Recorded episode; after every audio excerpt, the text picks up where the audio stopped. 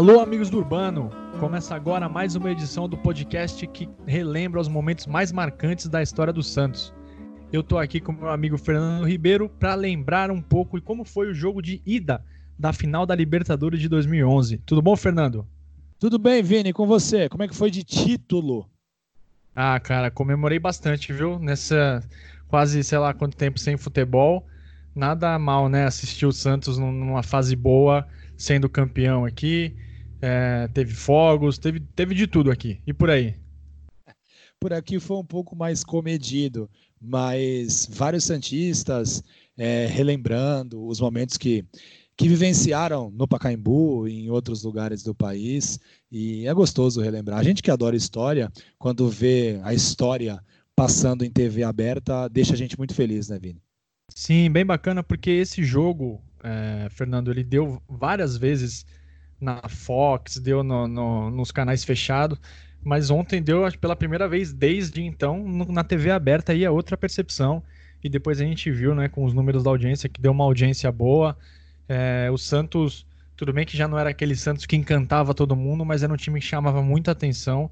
E tenho certeza que não só Santistas, como outros torcedores também puderam ver é, a partida do título.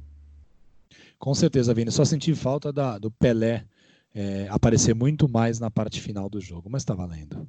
Tá bom, tá valendo. O rei, o rei é o rei. Qualquer minuto que ele apareça, tá tudo certo. E a gente vai falar hoje, Fernando. A gente até vai falar desse jogo, mas a gente quer relembrar aqui o jogo de ida, né? Que às vezes passa batido porque foi 0 a 0 é, lógico, o jogo do título foi o jogo do Pacaembu, mas vamos lembrar um pouquinho como é que foi essa partida lá no, no, no Estádio Centenário e vamos falar um pouquinho também de como foi a campanha do Santos bem rapidamente. Isso aí, Vini. O Santos se classificou na segunda posição de seu grupo, ficando atrás do Cerro Portenho, e num grupo que contava também com Colo-Colo e Deportivo Tátira. Na estreia do Santos na competição, o técnico era o Adilson Batista, um 0 a 0 lá na Venezuela contra o Deportivo Tátira. No segundo jogo, contra o Cerro Portenho, um outro empate na Vila Belmiro. O Santos já tinha como técnico interino o ex-goleiro Marcelo Martelotti. E aí virou drama, né? Até porque na sequência o Santos foi a Santiago e perdeu para o Colo-Colo, é, ainda com o técnico interino no comando. E aí a classificação para a fase seguinte se tornou um verdadeiro drama. Murici foi contratado e estava uh, na Vila Belmiro, porém como espectador, na vitória por 3 a 2 contra o Colo-Colo, no famoso jogo que o Neymar foi expulso por colocar uma máscara dele mesmo, Vini. Ao contrário, com... a máscara, inclusive. é, ao contrário. E, e, essa máscara é legal porque ela me ajudou muito, Vini, porque meu filho tinha um pouco de medo dela. Então, quando eu não queria que ele mexesse em algum lugar da casa, eu colocava a máscara. Muito obrigado, Neymar. Murici foi contratado. E já com o Murici no comando, na verdade, o Santos uh, foi ao Paraguai, bateu o Cerro Portenha numa partida memorável e depois com a vitória sobre o Deportivo Tátira no Pacaembu, o Santos avançou a fase seguinte. Nas oitavas, o Santos bateu com muito drama o América do México. Nas quartas de final, o Santos fez uma partida praticamente perfeita na Colômbia e com empate no Pacaembu eliminou o Once Caldas. E na semifinal, o Santos enfrentou novamente o Cerro Portenho do Paraguai e, obviamente, não sem drama, eliminou o Cerro Portenho ganhando de 1 a 0 no Pacaembu e empatando em três gols no Paraguai. Entre as oitavas e as quartas de finais da Libertadores, o Santos bateu o São Paulo na semifinal e o Corinthians na final para levar o bicampeonato paulista. O Santos, Vini, chegava à final da Copa Libertadores após oito anos de jejum. A última vez que o Santos tinha estado nesta fase da competição foi no fatídico 2003 contra o Boca Juniors da Argentina. Pois é, Fernando, a gente estava lá em 2003 também e a expectativa era grande para 2011. Até vou contar pro pessoal, vale a pena acho que a galera saber. Eu e o Fernando a gente viu acho que todos os jogos, ou se não me engano, acho que só contra o Tátira que não, né? Todos os jogos que o Santos fez como mandante juntos e o jogo que o Santos fez no Uruguai contra o Penharol que a gente vai chegar, a gente vai chegar nele já já. Então a gente tem muita história para contar dessa Libertadores por exemplo, nessa primeira fase, quando o Santos tomou o empate do Cerro Portenho na Vila no último minuto, um pênalti do Dracena, meio, meio assim, cara, meio bobo, meio desnecessário. A gente saiu falando, caramba, não vai dar. E o Santos estava sem treinador. Foi, aquela Libertadores foi uma verdadeira aventura, bom que, que teve um final feliz. E, Fernando, o Santos teve algumas dificuldades, como você falou, e o Penharol também.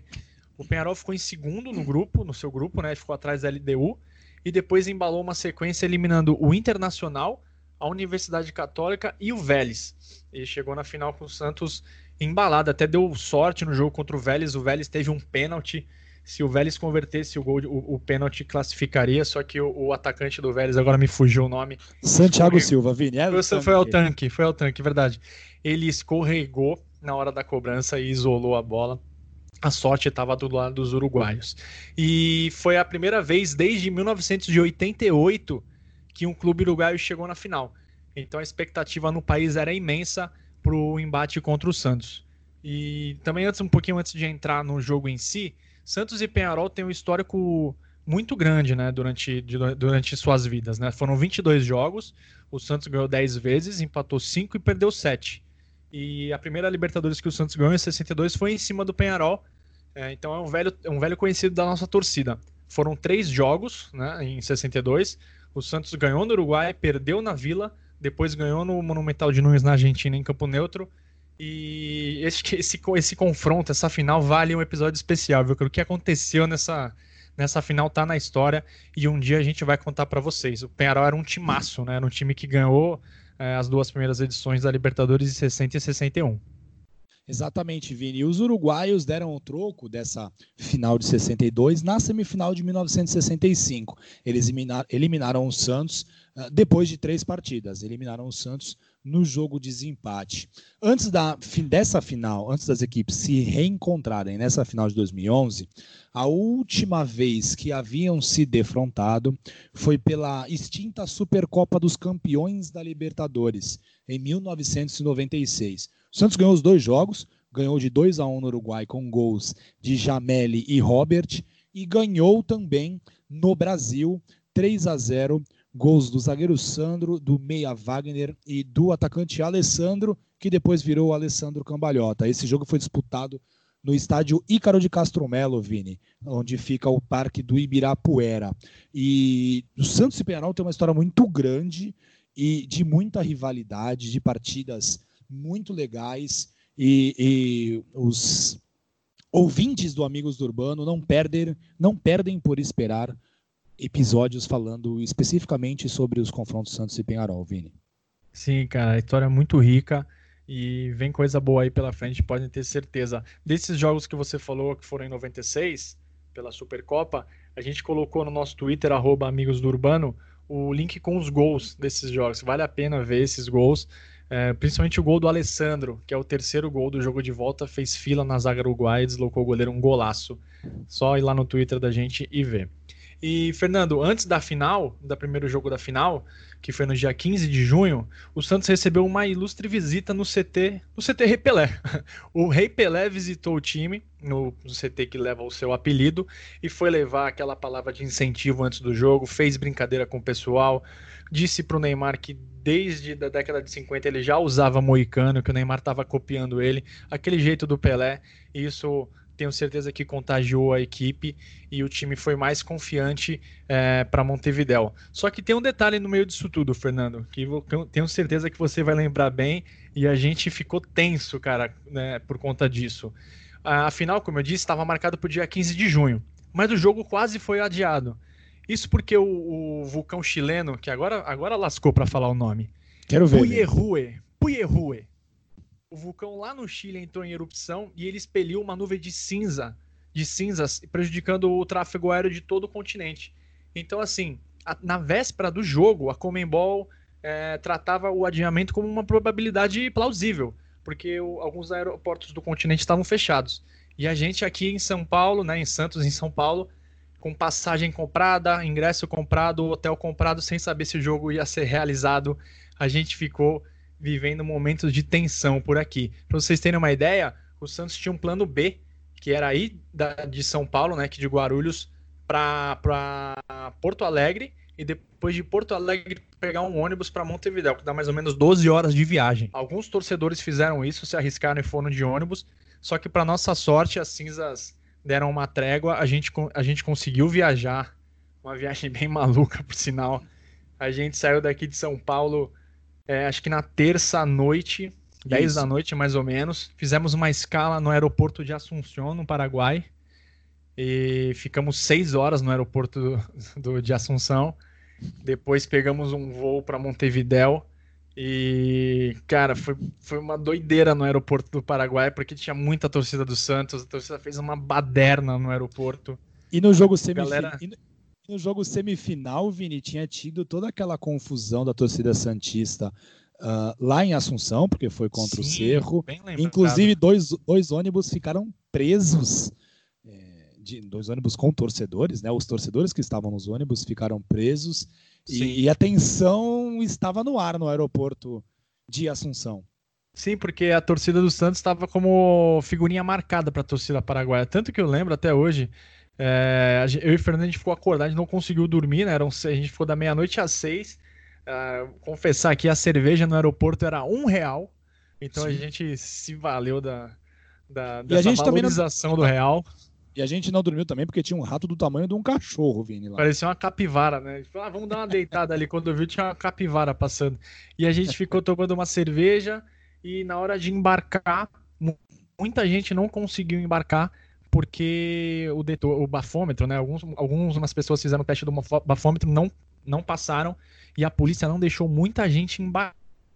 É que também aquele pessoal aproveitou uísque, vodka, vinho. A gente ficou só na cerveja, não precisamos fazer o bafômetro, não ficamos borrachos e conseguimos embarcar para chegar no Uruguai na quarta de manhã, no dia do jogo. É, demos um passeio lá pela, pela charmosa cidade de Montevideo. É uma franquia, né? Parece que tem Isso. em vários países. Né? tem, tem, Santos, tem tudo quanto é lugar. Praça Independência e... é sempre o nosso point, Vini. Praça Independência, é verdade. E a gente passeou por lá, a gente encontrou uma banca que tinha um pôster do Penharol campeão de 2011, eles já davam como certo o título, coisa de torcedor. É, aí alguém teve uma ideia de levar para a concentração do Santos, nem lembro se levou ou não. A gente ficou matando o tempo até a hora do jogo, né? Aquela tensão, porque parece que a hora não passa no dia de uma grande final. Por mais que a gente já tinha visto o Santos jogar uma final, é sempre tenso, ainda mais que a gente viu e não viu o time ser campeão, né? E o detalhe, Fernando, não sei se você lembra, nosso hotel, a gente ficou, só tinha torcedor Santista. Isso foi um clima muito legal pra gente também. O recepcionista era torcedor do Nacional, então ele estava do nosso lado, dando dicas. Foi bem bacana. Exatamente, Vini. O Ibis Montevidéu, que fica, quem conhece Montevidéu, fica na Rambla, foi tomado pela torcida Santista. Foi uma atmosfera sensacional. Parecia, em alguns jogos, Porta de Pacaembu de Vila Belmiro, de tanto cientista que se reuniu naquele local.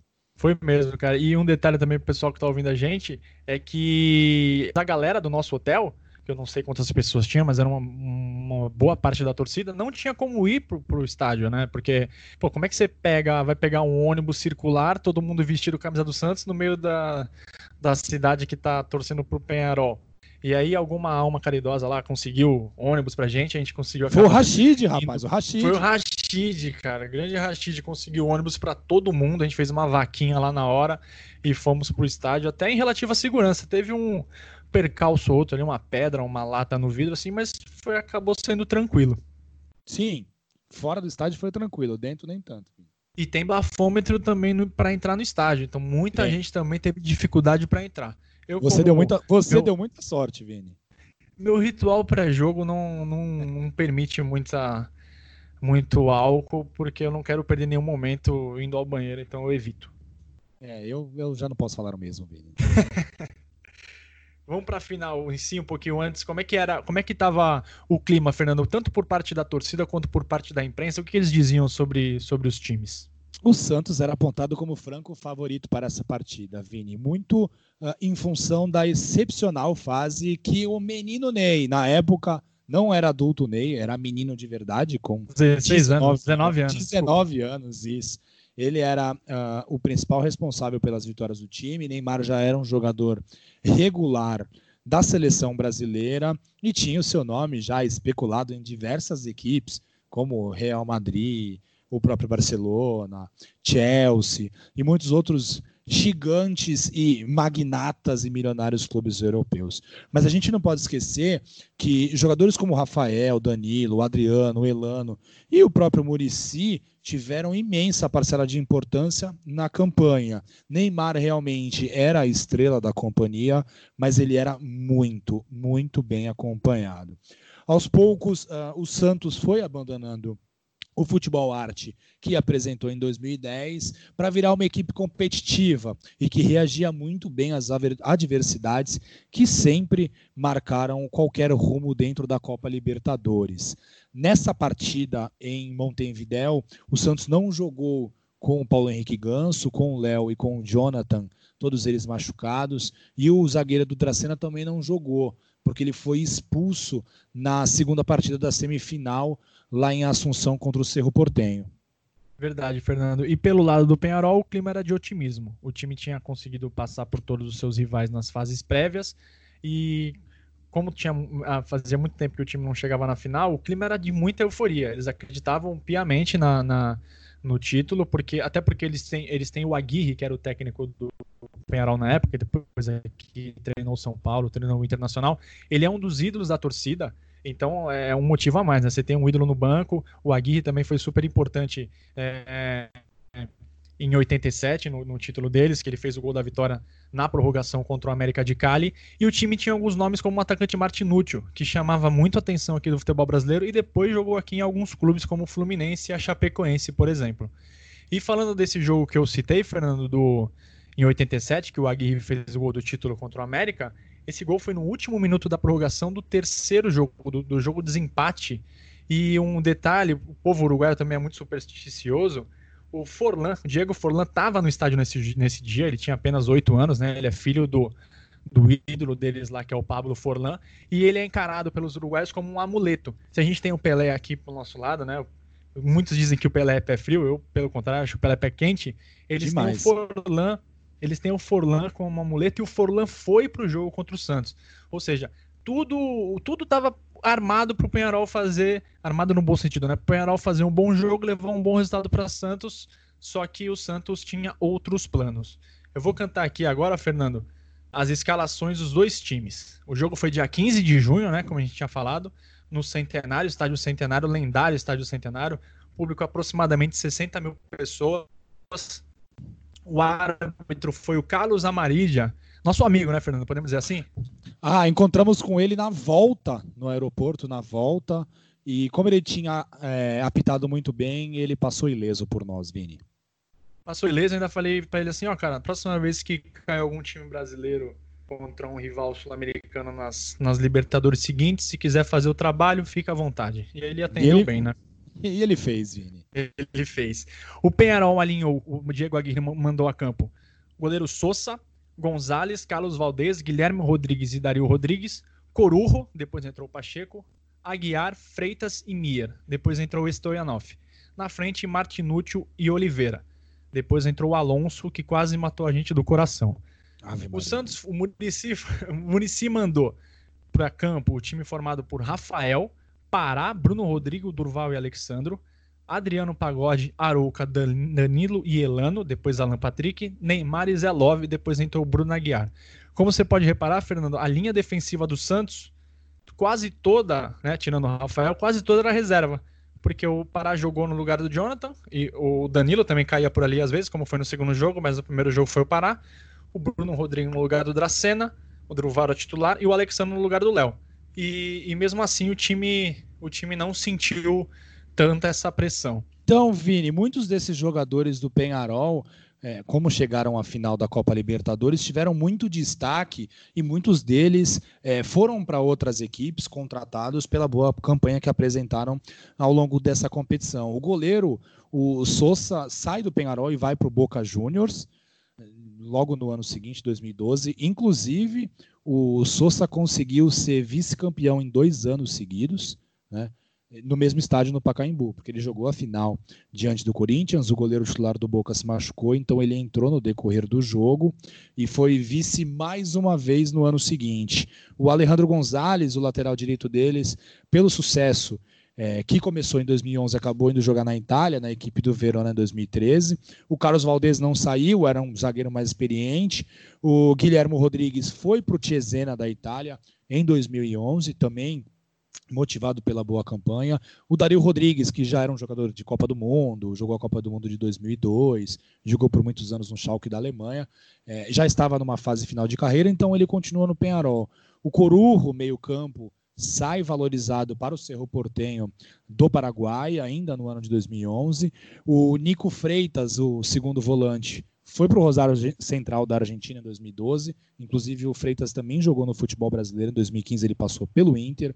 O Luiz Aguiar, uh, também volante dessa equipe do Penharol, foi jogar no Sporting de Portugal ainda no ano de 2011 e depois também passou pelo futebol brasileiro, jogou pelo Vitória da Bahia em 2014. O Matias Mier foi jogar na Universidade Católica do Chile também em 2011, motivado por todo esse sucesso.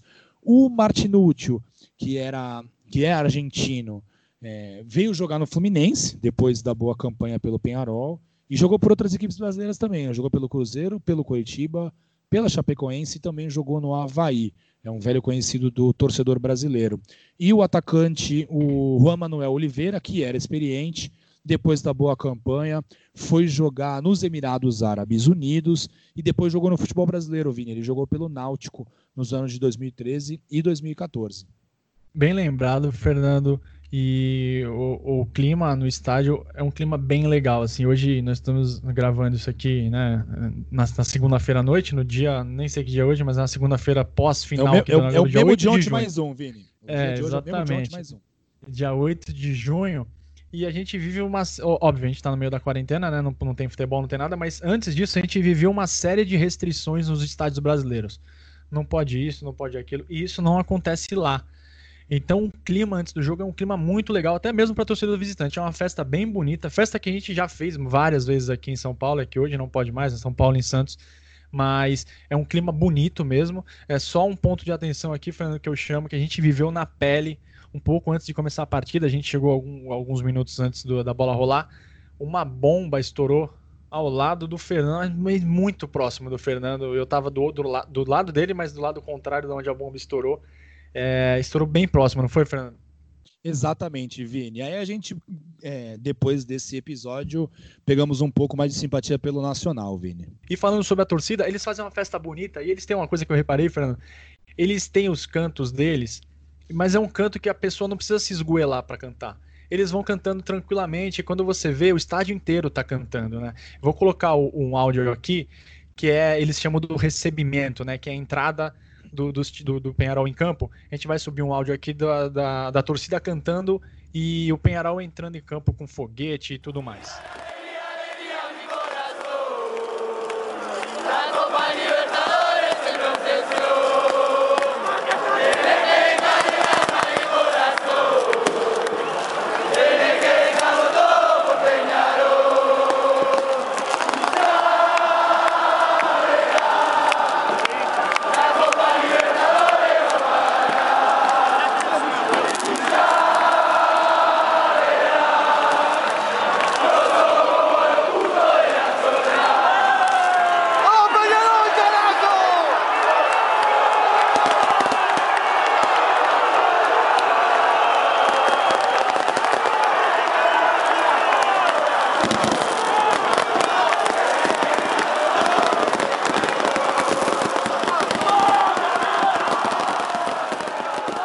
Essa música ficou na minha cabeça por um tempo, viu, Fernando? Só que ela Bem tenso, fica, cara. É, ela fica, só que com o decorrer do jogo, o Santos foi controlando as ações, né? Todo uh, o time é, mandante sempre começa tentando impor seu ritmo de jogo, mas o Santos não sentiu tanta pressão, não, Fernando. E com isso a torcida, não vou dizer que foi se calando, mas ela foi diminuindo o tom, até uma boa parte do, do jogo, como é de praxe, a torcida visitante fez bastante barulho, a torcida do Santos estava em peso lá também. E não vou dizer que, obviamente, que 2 mil pessoas, 2.500 pessoas fizeram mais barulho que 50 e poucas mil. Mas a torcida do Santos também se fez presente e os jogadores sentiram isso também. É, o Santos começou chegando mais perigosamente, né? O Love deu um primeiro chute colocadinho ali, o goleiro Sousa acabou defendendo sem, sem muitos sustos. E no lance seguinte, o Penharol deu um dos maiores sustos do primeiro tempo. Uma bola foi enfiada no ataque, o Rafael saiu nos pés do Oliveira. Se ele não sai, o Oliveira fatalmente faria o gol, porque estava tá, muito próximo do Rafael, entraria de carrinho ali fazendo o gol. O Alexandro, aos 20, se, é, chutou uma bola bem forte, o Sousa espalmou. O Sousa era um goleiro que também não transpirava tanto, não, não, não passava tanta confiança, assim, ele espalmava muitas bolas. E na sequência desse escanteio, o Bruno Rodrigo, que fez uma excelente partida substituindo o, Edu Dracena, cabeceou uma bola na trave. Com 20 minutos de jogo, Fernando, pra você ter uma ideia, só o Santos tinha finalizado. Porque aquela bola, aquela bola que o Rafael saiu nos pés do Oliveira, ele acabou não chutando, não contou como finalização. O Santos já tinha feito três finalizações, ou seja, era um jogo que o Santos estava jogando, não, tava, não foi para se defender. Não é aquele time que dava espetáculo né, em 2010, mas era um time que jogava o jogo.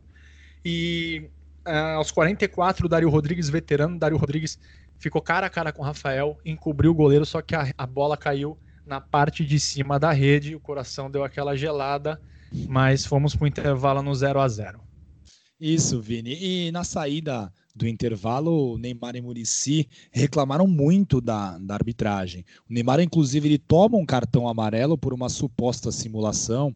E no lance, no replay, é muito fácil de perceber que o Neymar foi atingido nas partes baixas. Aos três minutos do segundo tempo, logo no retorno do intervalo, o Zelov pegou uma bola, uma sobra de uma bola na marca do pênalti, ele bateu de esquerda e o goleiro uruguaio Sosa fez milagre. Vamos escutar é, a narração do Kleber Machado desse gol perdido pelo Peixe, Vini. Zé Eduardo também deu uma derrapada, mas conseguiu ficar com ela Danilo. Elano passou para resolveu bater pro gol. Deu certo, Zé Eduardo trouxe pro pé esquerdo. E o goleiro Sosa salva o Penharol. O Zé Eduardo teve tudo para abrir o placar, ficou frente a frente, cara a cara. Essa foi a grande chance do jogo e o Sosa conseguiu fazer a defesa. Você vê, Fernando, até o Kleber parece que não, não acredita, né? Porque era um gol certo. A gente vai colocar esse, esse, esse vídeo também no nosso Twitter. O Zelov domina na pequena área, assim, um pouquinho antes, fora da pequena área, na marca do pênalti, mais ou menos de frente, assim foi na nossa frente, cara. Eu lembro que, meu, na hora a gente meio que gritou gol, né? Talvez tenha sido por isso, né? Dizem que gritar gol antes das armas é inevitável gritar gol. Aí quando a gente foi ver, os caras estavam indo bater o escanteio, eu falei, cara, não é possível, velho. Não é possível que essa bola não tenha entrado. E o Zé Love tinha acabado de sair de um jejum de gols enorme, né? Isso, isso. Ele fez o gol, o gol que abre o placar no primeiro jogo da semifinal contra o Cerro Portenho. E o mesmo Zé Love, Vini, quase fez de cabeça aos 26 minutos após um cruzamento do lateral esquerdo, o Alexandro. E aos 40 minutos, o momento mais perigoso uh, da partida. O Diego Alonso fez o gol, mas Vini, por muita sorte, né? Ele estava impedido. Vamos escutar a narração do Kleber Machado para esse gol que foi anulado, mas Vini foi bem difícil. Vai arriscar daí. O Valdez preferiu o cruzamento, foi lá em cima, Rafael. A bola voltou, é do time do Penharol. Tem a chance do cruzamento para área. Bandeirinha marca impedimento. O Bandeirinha Nicolas Iegros marca impedimento do Alonso. Os reservas do Penharol vão todos para cima do Bandeira. Esse aí é o Antônio Arias, o quarto árbitro, protegendo o Iegros. Já jogaram o objeto para dentro do campo. O Aguirre estava o Penharol saindo para comemorar. A torcida já soltando a voz. É, você vê aí que o Kleber, o Kleber Machado até percebeu rápido, né, que o Bandeira tinha dado impedimento na hora. Gente... Eu demorei, eu, eu no estádio demorei a perceber. Sim, eu tenho um costume, desde 95, né? Desde quando o Márcio Rezende anulou o gol do Camanducaia, todo gol que o Santos faz ou toma, eu sempre olho pro Bandeira. Só que da onde a gente tava, eu não conseguia ver o Bandeira. Então, assim, na hora eu, eu, eu fiquei, cara, putz, ferrou. 44 do segundo tempo, tomamos gol, acabou. Não acabou, né? Óbvio que na volta o Santos tinha tudo para reverter, mas ia ser um choque, assim. E depois vocês podem ver, ele tava muito pouco impedido. É impedimento de VAR mas o, o glorioso Bandeira estava inspirado e para nossa sorte o jogo acabou 0 a 0. Foi um jogo, podemos dizer que essa foi a melhor chance do jogo, mas é que é um lance impugnado, então é difícil falar. A chance mais clara mesmo do jogo foi a do Zé Love, tanto o chute que o Sousa defendeu quanto a cabeçada que passou tirando tinta. Foi um jogo igual. O mais importante é que o Santos não se intimidou. Era um time, é lógico que a gente fala da molecada tudo mais, mas tinha muito, jogador cascudo é, naquele jogo, mesmo é, com os desfalques. Você tinha um, um, Durval, que é um jogador experimentadíssimo, o Arouca, ou um jogador como o, o Adriano, que, que não sentiu também foi um monstro nesse jogo, tanto nesse jogo quanto na Libertadores inteira, né, Fernando? E eu lembro que a gente saiu de lá confiante. A gente falou, cara, 0 a 0 aqui nós vamos ganhar no Pacaembu. E foi isso que aconteceu. Exatamente, Vini. Uh, a estratégia do Murici foi muito clara, que era segurar o ímpeto do time do, do Penharol, né, principalmente nos minutos iniciais, e tentar eh, que a equipe do Santos pudesse jogar é, um futebol depois de segurar todo aquele início empolgado dos donos da casa. O time o Santos fez uma partida muito segura, jogou muito bem e estava claro que se o Santos conseguisse é, segurar é, o ímpeto do Penharol nessa partida, não teríamos muitos problemas na partida de volta, Vini. Sim, é verdade, eu concordo. A gente falou do Murici aqui. É, vamos voltar um pouquinho no tempo 2010, o time do Dorival, um time que dava show, né? Ganhou o Paulista, ganhou a Copa do Brasil. Mas assim, para ganhar a Libertadores, dificilmente você vai ver um time ganhando uma Libertadores dando um show. Às vezes o time precisa ficar um pouco mais cascudo e o Murici fala isso até hoje, né? Ele até na, na transmissão de domingo falou isso, que queria dar um pouco mais de consistência defensiva para o time, que lá na frente tinham caras que resolviam, e foi isso que aconteceu. E o time não perdeu mais. Não perdeu nenhum jogo, né? Nem em casa nem fora. Foi um time consistente, tomou pouquíssimos gols. E no jogo de volta contou com, com o retorno do capitão Edu Dracena, do experiente lateral Léo e do Ganso, cara. A partida do Ganso contra o Penharol. É assim, você vê que em 2010 é que você olhava pro, em 2010, 2011, a gente olhava pro Ganso e falava, cara, esse cara é, aqui é gênio. Né? O Elano também fez uma ótima partida e ele tinha sido o melhor Ótimo. brasileiro na Copa do ano anterior.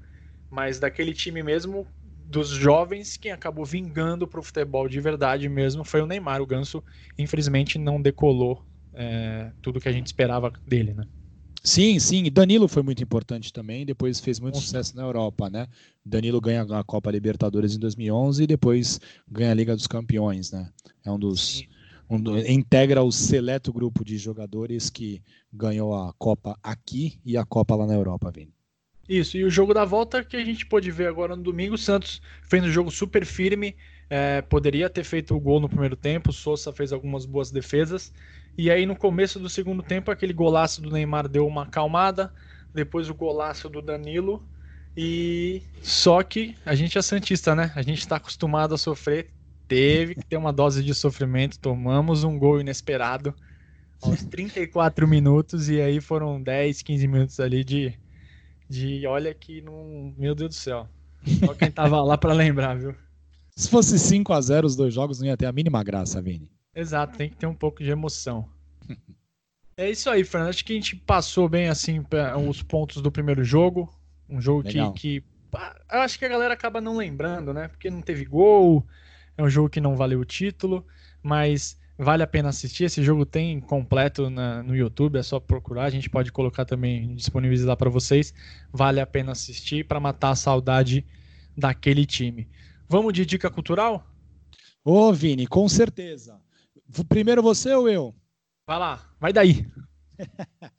uh, dica cultural, Vini. O livro do meu grande amigo José Roberto Brande dos Santos, Santos Futebol Clube contra o Mundo.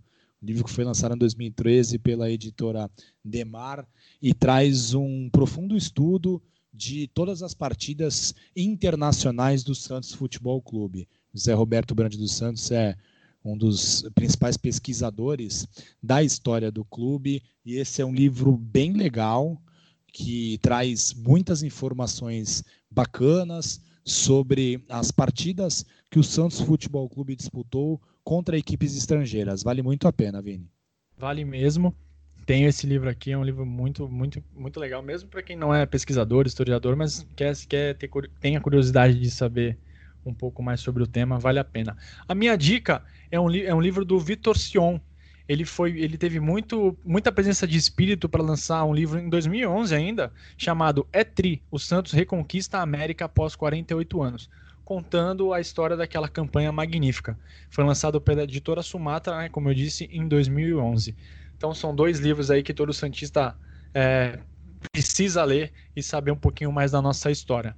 Um recado final, Fernando, aqui que eu vou dar: é, a gente está no Spotify, na Apple Podcasts, no Google Podcasts, no YouTube, no Castbox e na rádio na Radio Public. E se você Nossa, quiser estamos importantes, gente, hein, Vini? Pra caramba, cara.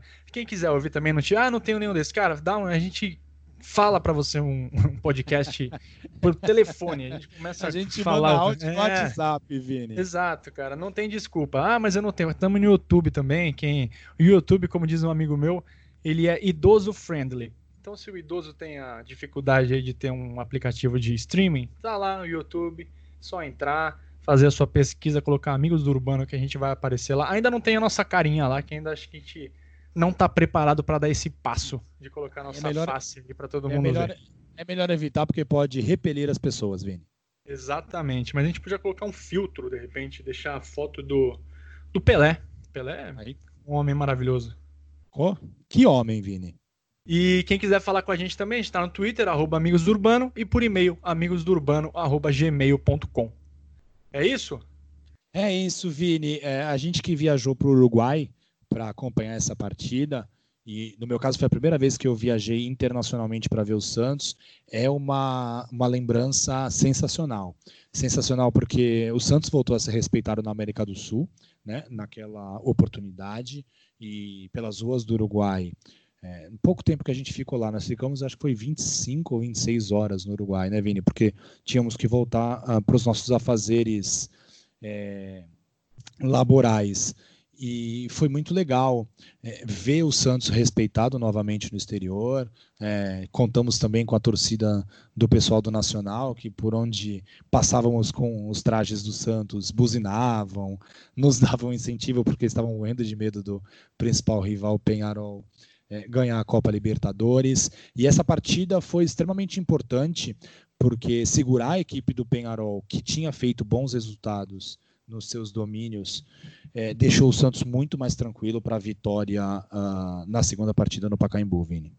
Verdade, Fernando. E falando um pouco da viagem também, é, conta aí para a galera o que aconteceu na alfândega é, no Uruguai quando a gente foi preencher os documentos. É, tem duas histórias, né? Uma talvez eu desminta, a outra é que na ficha você tem que escrever, tá lá, nome e apelido. Nome Isso, e nome e sobrenome. Né? Apelido lá é sobrenome. E aí teve um rapaz na nossa frente que no campo de apelido escreveu Rojão. Rojão, grande abraço, cara. Se você, se, é, cara, se esse, se esse áudio, se esse nosso é, podcast chegar até você, cara, obrigado. A gente deu muita risada, foi muito legal, cara. Exato. E o, o Rojão, Rojão de exposição, hein, Vini? Foi Exato. até o Uruguai, o Rojão. Exato. E aí a outra história, que talvez não seja verdade, a gente não sabe, é que uma pessoa, participante desse podcast, no campo firma, que é assinatura, escreveu TAM.